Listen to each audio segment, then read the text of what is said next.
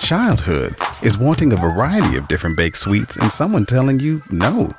Adulthood is wanting a variety of different baked sweets and being able to go right to Mickey D's to get every single one you want. Whenever you want. Get the new glazed pull apart donut and a 99 cents any sized iced coffee with pumpkin spice flavor. Sweet. Prices and participation may vary. Limited time only. Iced coffee promo available until 11 a.m. Ba da ba ba ba.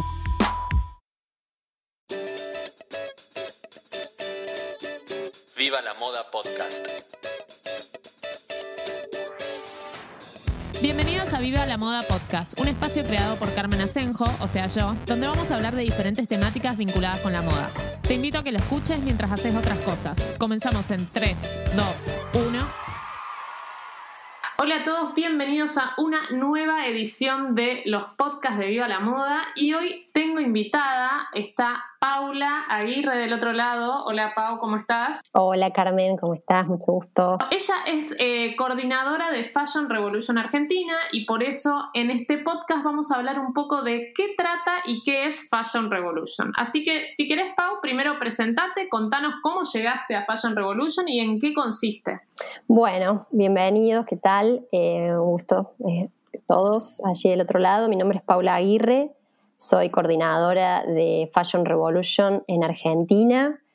Em, Fashion Revolution es una ONG, un movimiento global que trabaja con eh, el activismo de moda, básicamente eh, a través de acciones todo el año que buscan eh, principalmente transparencia en la industria de la moda. yo empecé a trabajar en la parte de redes sociales en 2017 y a partir del 2018, eh, la coordinadora anterior, por cuestiones laborales y de tiempo, me cedió el lugar, así que estoy en la parte de coordinación desde 2018. Bien, entonces el surgimiento del movimiento, ¿con qué tiene que ver y un poco a, qué es a lo que apunta?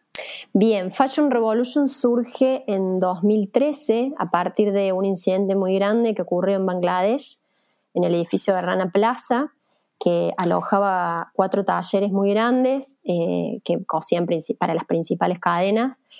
Eh, y bueno, los, los, trabajadores que estaban adentro les fueron advirtiendo a los dueños del edificio, a los talleristas que, y a sus superiores que el edificio se estaba deteriorando, que era peligroso. No los escucharon, los obligaron a volver a trabajar y el 24 de abril de 2013 el edificio efectivamente se derrumba, crónica de una muerte anunciada, y bueno, fue un accidente que no fue el primero en la industria de la moda, ni el último, pero fue, tuvo un impacto muy grande a nivel global, eh, recorrió toda la prensa global y aparte se vio en imágenes, fue muy fuerte y eso generó un quiebre en la industria de la moda, eh, como un antes y un después en, en, empezar a, bueno, a ver qué pasa, por qué pasó esto, ¿no? Y ahí es donde surge a partir de sus dos fundadoras, eh, de Castro y Carrie Somers, el movimiento Fashion Revolution, que bueno, da, da como fecha de inicio y conmemorando este incidente. Y por eso también es que en esto, en esta semana se conmemora la Fashion Revolution Week. Exacto. En principio, esta es la séptima, es el séptimo año del movimiento, o sea que es la séptima eh, semana de Fashion Revolution. En, en, el inicio del movimiento era un solo día y era exactamente el 24 de abril, ¿no? Para conmemorar esa fecha se, le atribuye ese día de Fashion Revolution y siempre fue el puntapié, el disparador, eh, quién hizo mi ropa, ¿no? Porque justamente lo que catapultó, disparó este incidente fue el empezar a entender qué es lo que pasa eh, detrás de esa ropa que nosotros compramos y usamos quiénes, las personas, hay personas, ¿no? Y qué pasa con esas personas. Y bueno, en, esa fábrica eso fue como una gran película, una gran pantalla que mostró eh, qué es lo que está pasando eh, detrás de, de, esta gran industria global que siempre fue bastante poco transparente, ¿no? Totalmente. Yo hoy justo cuando estábamos coordinando la entrevista, em, traté de buscar una imagen que había hecho hace bastantes años, creo que 2016, en donde creo que la consigna era quién hace tu ropa y mostrar o ponerte la prenda dada vuelta, como mostrando la etiqueta y algo de esto. Sí, sí. Em, traté de buscarla, pero no la encontré. Juro que lo había hecho, pero bueno, eh, Instagram, fui hasta atrás de todo y no la encontré. Pero el lo que me, o sea, lo que me parece muy interesante es que muchas veces nosotros pensamos en marcas y le atribuimos a que determinada marca seguramente está haciendo las cosas bien. Y creo que la gran sorpresa de, de esto que sucedió y de que por ahí nos vamos sorprendiendo es que una enorme marca no te asegura unas condiciones laborales respetables, digo, o sea, son muchas las marcas que están involucradas en estos procesos de malas condiciones sociales, de malas condiciones ambientales. Eh, ¿Esto es así o, es una impresión mía? No, es realmente así, es justamente lo, que se desató tras este gran incidente y lo que empezó a, hacerse visible eh, a gran escala, ¿no? Porque antes tal vez esta información la manejaban muy pocos. Lo que hizo el movimiento puntualmente fue eso, fue empezar a trabajar en la transparencia, que es la transparencia poder mostrar detrás, o sea, hacia atrás del producto final, la, la cadena y los eslabones que integran esa cadena, qué pasa en cada uno. Empezar a, a insistir a que las marcas informen y muestren y demuestren cómo son sus procesos para llegar a esos productos, ¿no? que después nos venden y vemos muy lindos en las vidrieras, eh, pero que nada tienen que ver muchas veces, no en todos los casos, pero en muchos de los casos, sobre todo en las grandes, las grandes cadenas, eh, no está visibilizado eso que pasa detrás, ¿no? ¿Esto tiene que ver por la gran demanda? O sea, que, que, las condiciones laborales sean tan malas en muchos casos, ¿tiene que ver porque hay una gran demanda y hay una gran exigencia por los consumidores y por lo tanto las marcas tienen que producir a grandes cantidades y por eso terminan incurriendo en estos, en estos métodos o es como una, una, un conjunto de muchas cosas? A ver, partamos, creo que eh, este sistema, el sistema en el que vivimos, el sistema capitalista, es el que en principio puso esta idea de, querer más, necesitar más, ¿no? Totalmente. Eh, la idea de sobreproducción y la idea de hiperconsumo en realidad el hiperconsumo viene de la mano de, esta oferta, ¿no? Y de esta creación de la necesidad.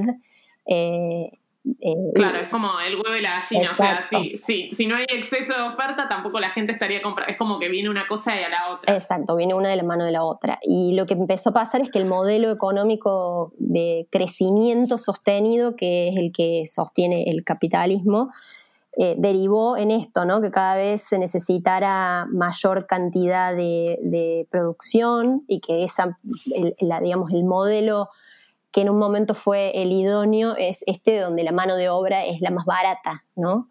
Eh, y se subcontrata en otros países generalmente. por supuesto hay vacíos legales, eh, países subdesarrollados, donde en esos vacíos legales se instalan estas fábricas. Por supuesto hay corrupción, hay eh, negligencia absoluta y eso permite que crezcan eh, este tipo de, formatos de trabajo que, bueno, que coexisten con, una modernidad que para nosotros no, tiene nada que ver, ¿no? O sea, no te podés imaginar vos nunca la esclavitud en el siglo XXI y sin embargo eh, estamos ante el mayor número de esclavos, que se le llama esclavitud moderna, de la historia de la humanidad. O sea, es inconcebible, es como que la imagen que te da es que esto es progreso, pero en realidad no es progreso, porque hay cada vez eh, mayor desigualdad y esta gente se sigue manteniendo en la pobreza, ¿no? Todos los trabajadores de la industria que trabajan en estas condiciones. Totalmente, por ahí se habla de, que todos podemos acceder a, las prendas porque son más económicas de alguna manera, pero no, no somos conscientes de de todos los costos, que, es un poco el lema, ¿no? Que no los pagamos nosotros, porque quizás sí a nosotros en, dinero nos salió poco, pero hay que ver realmente todos los costos que tiene eso, desde unas condiciones laborales para que las hace deteriorar, eh, o sea, malas, eh, uso de, del medio ambiente desmedido, o sea, hay un montón de cosas que no se están evaluando para conseguir esa prenda de ese bajo costo. Exacto, exacto, porque justamente el modelo preciado es ese, es a producir más a, cuanto menor costo posible sea, eh, sea al precio que sea.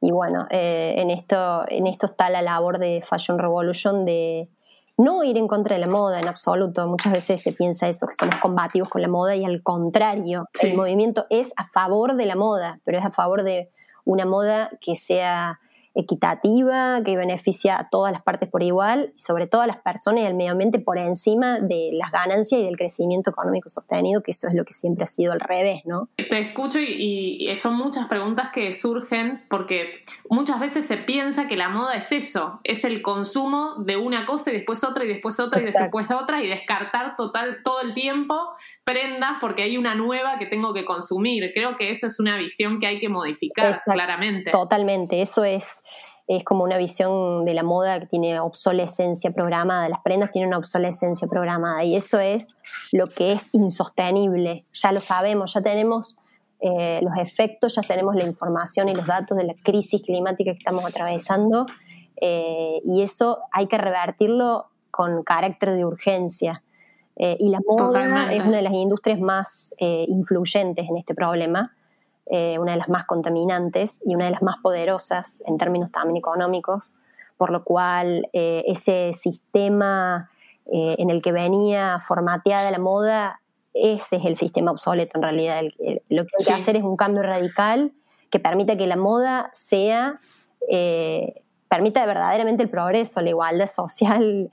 Eh, por ahí enfocarnos más en, expresión, más como la moda como una expresión artística y no como todo siguiendo atrás de una tendencia, de una marca, de una prenda, así como valorar más lo interno y la expresión de cada uno que cumplir todos como si fuera una, no sé, alguien que nos dice lo que hay que hacer. Claro, como que eso es una viene, que viene impostado de arriba.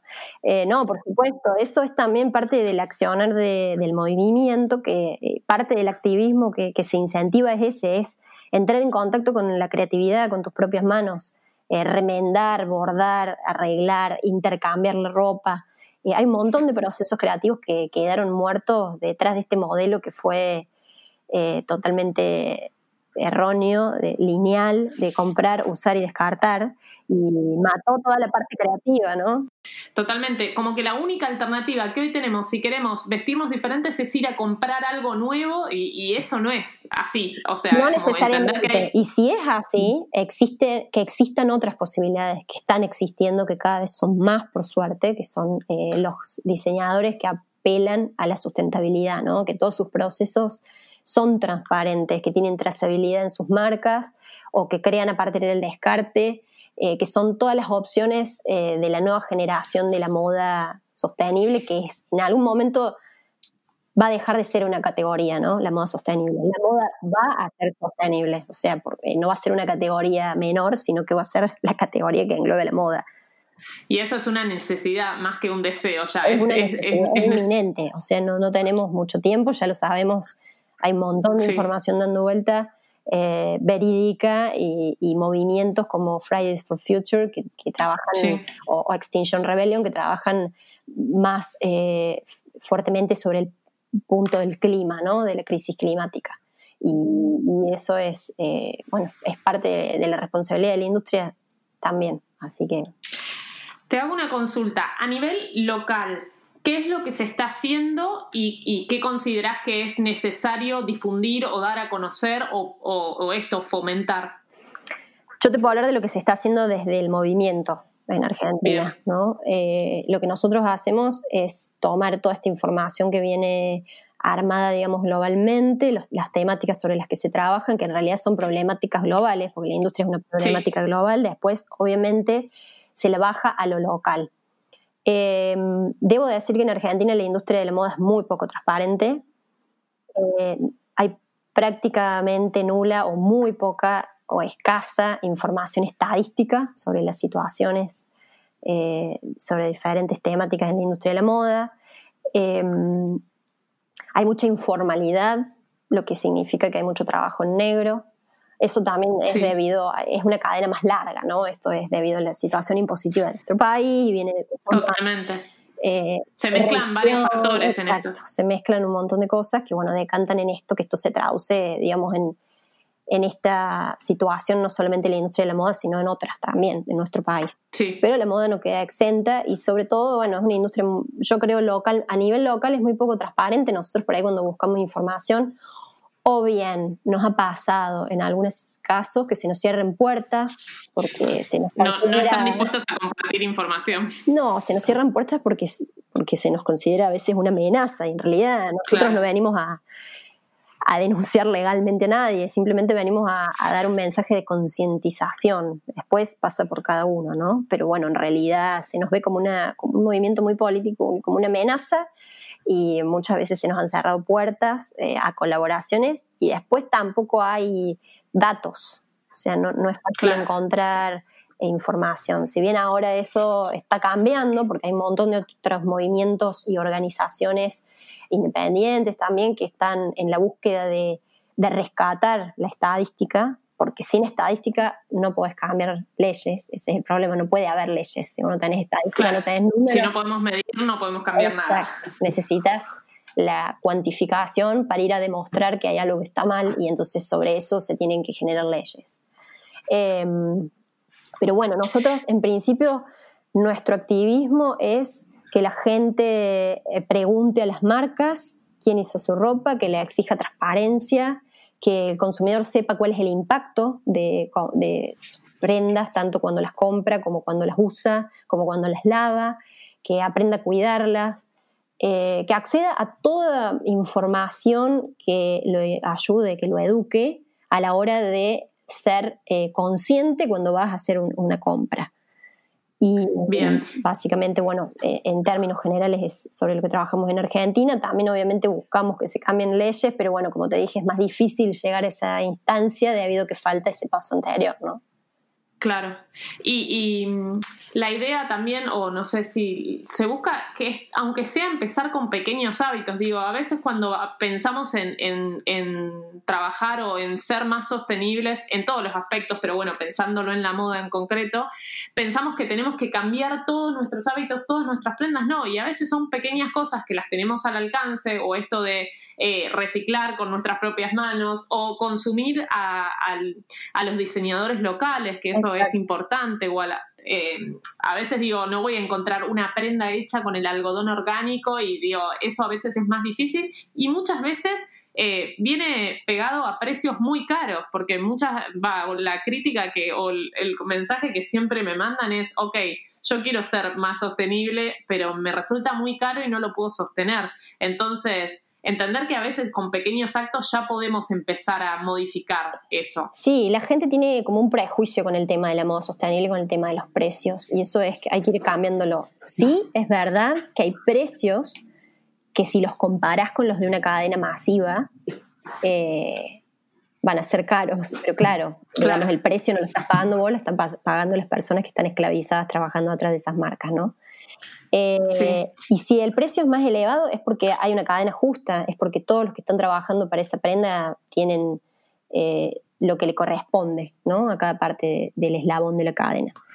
Eh, pero no solamente la moda sostenible es aquella que compras nueva de cero, existen otras opciones, como por ejemplo hay una absolutamente gratuita que se llama intercambio de ropa o clothing swap, que es una de las aristas sobre las que está trabajando muy fuerte el movimiento este año, que lamentablemente por el coronavirus eh, no se pudo hacer porque es un evento offline, físico, eh, pero está la posibilidad de hacerlo a, futuro todas las veces que uno quiera y existen las herramientas en la web para que uno eh, descargue y aprenda cómo hacer un intercambio de ropa, pero es lo más simple del mundo, lo puedes hacer eh, como un protocolo, porque yo lo intenté hacer con mis amigas, pero dije, bueno, tengo que pensar como las normas, ¿viste? Porque después viene una con una cosa. Lo que ha hecho Fashion Revolution es eh, aliarse con Global Fashion Exchange, que es la plataforma de eh, clothing swap más grande que hay en este momento, la mejor armada, y trabajan en conjunto con ellos y han creado este el Big Clothing Swap que está en la página web de Fashion Revolution, se puede ir y chusmear ahí, lo pueden descargar. es un pack, un kit de herramientas que te da para que vos sepas justamente eso, che, yo quiero hacer un clothing swap y no sé cómo. Eh, ahí está, ahí tenés el cómo. Eh, igual es lo más simple del mundo, es algo que hemos hecho todos la vida, ¿no? Nuestros padres nos heredaban la ropa de los primos, de los hermanos más grandes. Es eso, es volver ese concepto de intercambio que no requiere ningún costo económico, sino que es juntarte a lo mejor en un evento masivo o en un evento en tu barrio o hacerlo con tu comunidad o hacerlo con tu club de, no sé, de deporte o con tus amigas, te juntas y cada cual eh, hace limpieza de su armario y pone eh, al- a la vista de todos la ropa que quiere intercambiar con el otro. Y entonces... Y aparte, con todas las limpiezas de armario que estoy viendo en esta cuarentena, Imagínate, te puedo asegurar que va a haber bolsas para hacer intercambio. Te te lo sí, aseguro, que una vez que termine toda esta situación, la gente va a poder organizar eh, su intercambio de ropa. Seguramente también desde Fashion Revolution lo vamos a estar incentivando, porque eso es una enorme posibilidad de ser sustentable en la moda, en el consumo, en el uso de moda y, y es gratis. Ahí no tiene ningún costo. no hay ningún Después, tipo de costo. ahí. Y después, otra opción es que compres ropa de segunda mano. Hay, Sí. sobre todo, bueno, hay en Buenos Aires y en todos lados hay ferias. Sí, en todos lados, sí, creo que en estos últimos años aumentó mucho y está buenísimo Tremendo. que eso Lo que yo he visto en Capital Federal, la última vez que estuvimos con mi hermana, fuimos a dos o tres ferias impresionantes, súper bien organizadas, impecables, donde la ropa está impecable, una ropa Sí. tremenda, vintage, con mucha onda, a precios, pero súper accesibles. Debo decirlo que me quedé sorprendida por la calidad de las cosas que había, lo copada que era la ropa y los precios. Y digo, eh, esto es ser eh, es moda sostenible también. O sea, no es solamente Totalmente. aquello que vos ves con una identidad de una marca, eso es una parte. Pero todo esto también es parte de este universo de la moda sostenible. O sea que el prejuicio de yo quiero ser sostenible pero no tengo la plata, yo creo que es una excusa. Es una Es excusa una más que. excusa, Y, es así. y esto de la. Perdón que retomo el tema de segunda mano, pero tiene un mal marketing alrededor, o bueno, poco a poco se lo va sacando, pero tiene mucho que ver con esto de gente que no quiere comprar prendas de segunda mano. Mira, yo una vez pregunté por qué, y la respuesta por las energías que trae era terrible.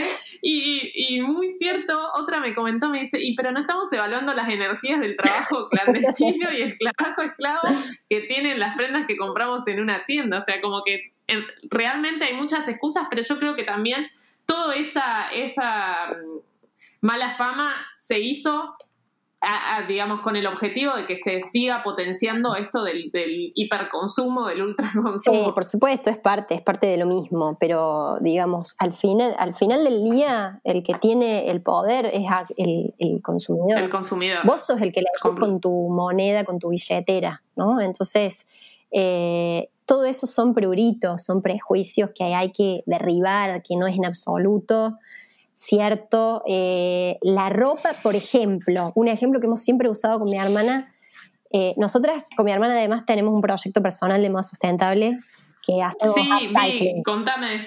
Ok. Eh, después, en sí que- eso, pero Sí. te cuento básicamente algo, algo que siempre empezamos en nuestras charlas, una frase que es lo más simple que no, seguro que nadie la piensa, porque yo cuando me la dijeron la primera vez tampoco la pensaba, y es que cuando vos vas a un hotel, a una cabaña, ¿vos te crees que te dan sábanas y toallas nuevas? Claro. Lo que te dan a vos está usado por cientos de miles de personas que pasaron antes. ¿Te cuestionas eso? Y esa es la ropa íntima de cama que usas en un hotel. No es para que le, para que le agarre asco a la mucho. Por supuesto que está lavado, desinfectado, limpio. Pero a lo que voy es eso, es esa idea de que eh, tenerle esa impresión a la ropa usada no es así. De hecho, muchas veces la ropa que viene nueva, cero kilómetro, tiene un montón de químicos. eh, eso ya hay estudios también.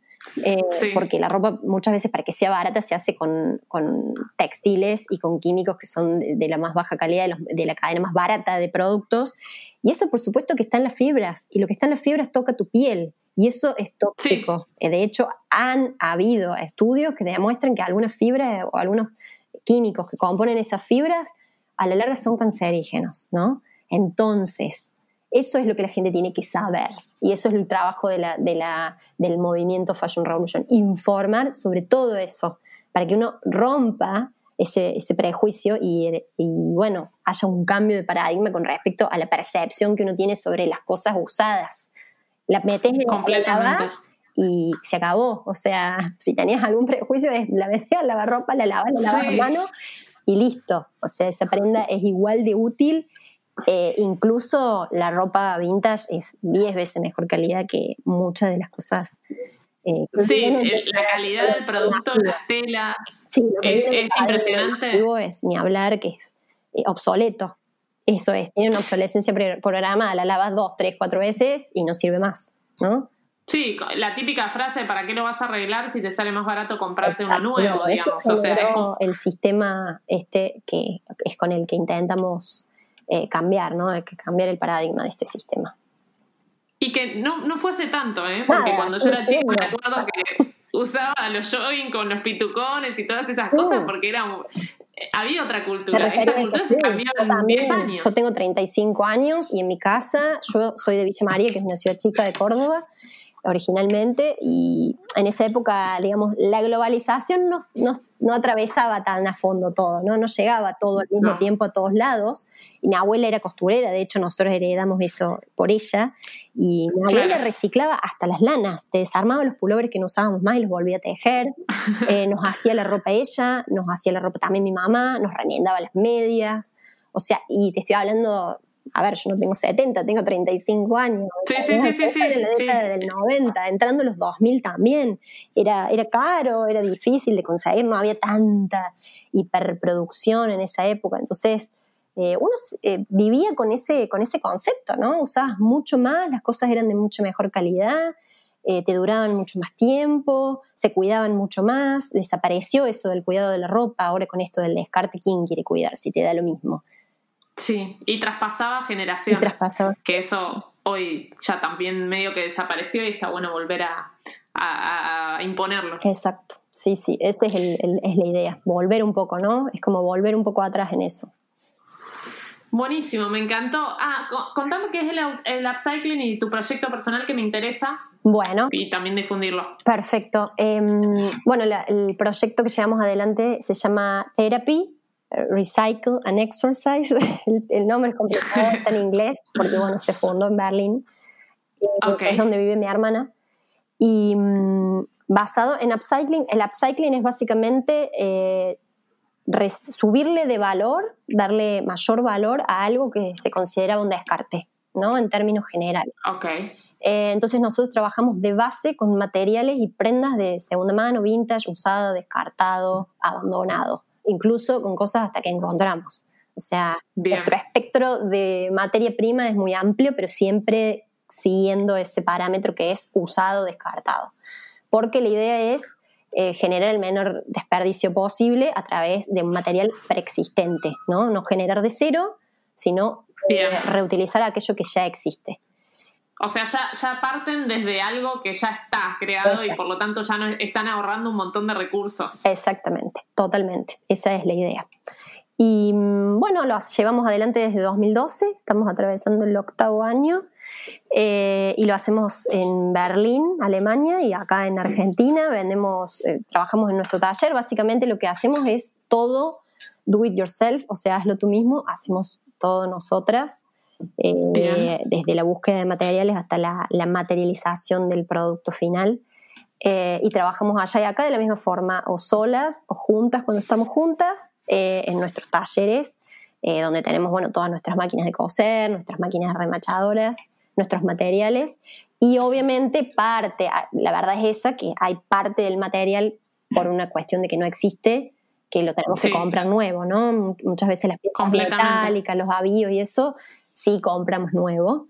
Eh, pero es como el porcentaje menor en realidad del trabajo que hacemos nosotras, porque tratamos de reutilizar todo lo que compone la prenda, ¿no? ¿Y dónde lo venden o cómo lo venden?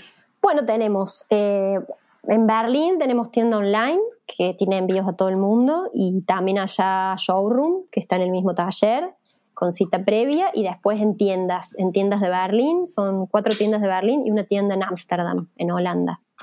Y, Me encanta. y después en Argentina es igual. Tengo taller acá, en Córdoba, eh, con showroom con cita previa. eh, página web pronto, pronto estoy trabajando eso. Me tomé la cuarentena para poder sentarme con tranquilidad a desarrollar la tienda online exclusiva para Argentina. O sea, acá es para compra y envío dentro de Argentina, que no, Buenísimo. la debíamos hace mucho tiempo.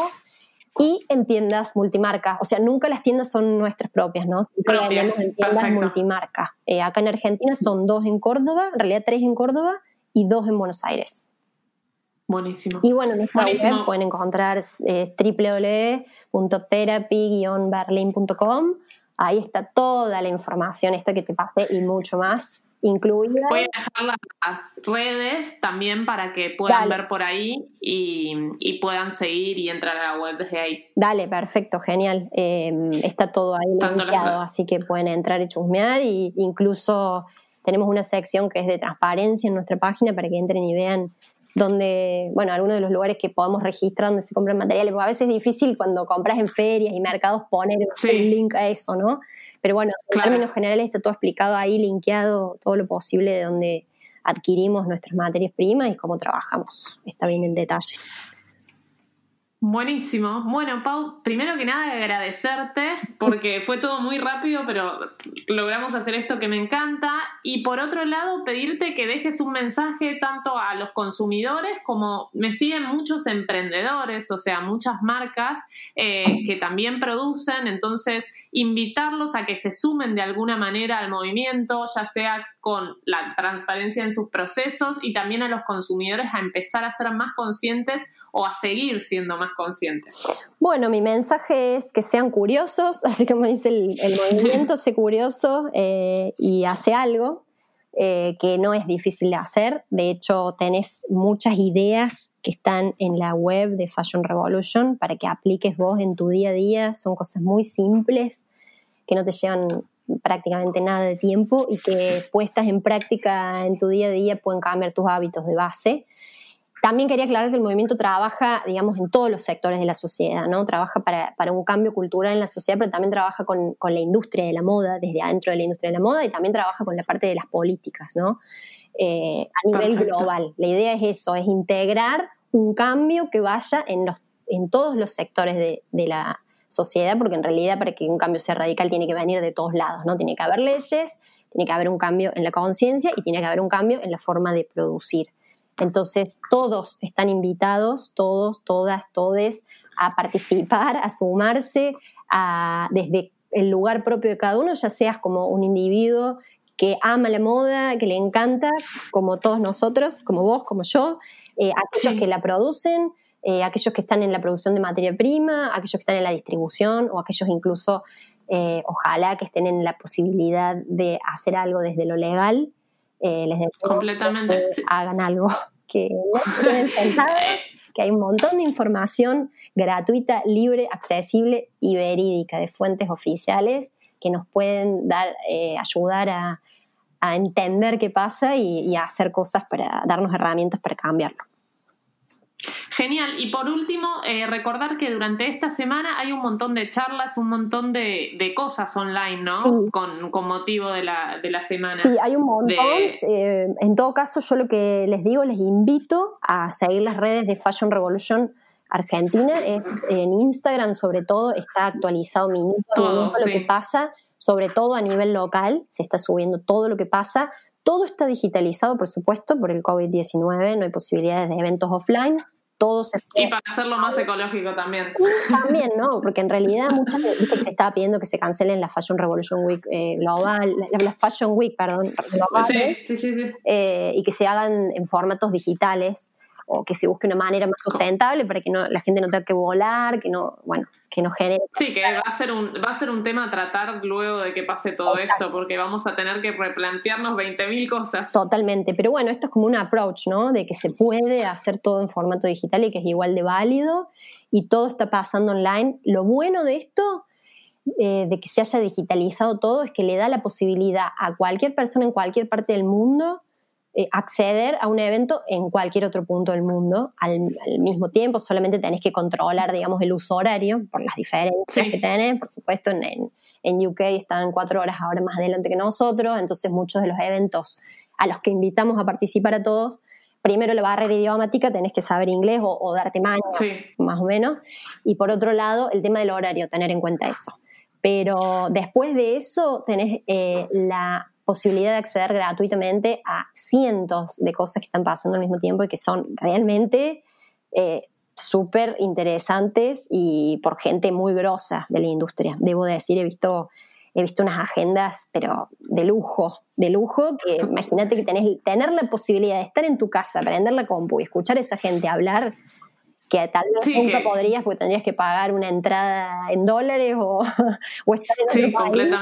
Ahora los tenés ahí gratis en línea y muchas veces de esos, esas charlas quedan grabadas, o sea, después las podés acceder y ver en cualquier otro momento, o sea que eh, no hay excusas. no hay excusas para seguir lo que hay para hacer.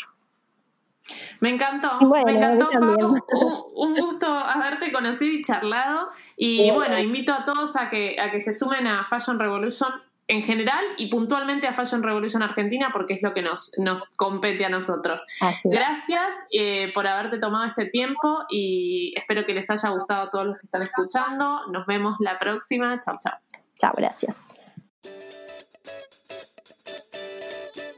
Viva la Moda Podcast. You might have noticed a change in your neighborhood lately. Yep, Sprint stores are now T Mobile stores. Now that Sprint is T Mobile, you get more coverage, value, and benefits than ever before. We've invested billions to bring our 5G from big cities to small towns across America. And great coverage is just the start. From high speed mobile hotspot data to weekly deals and giveaways, our customers get tons of great benefits. Head to your new T Mobile store to learn more. Qualifying service and capable device required. Coverage not available in some areas. Some uses may require certain plan or features. Ctmobile.com.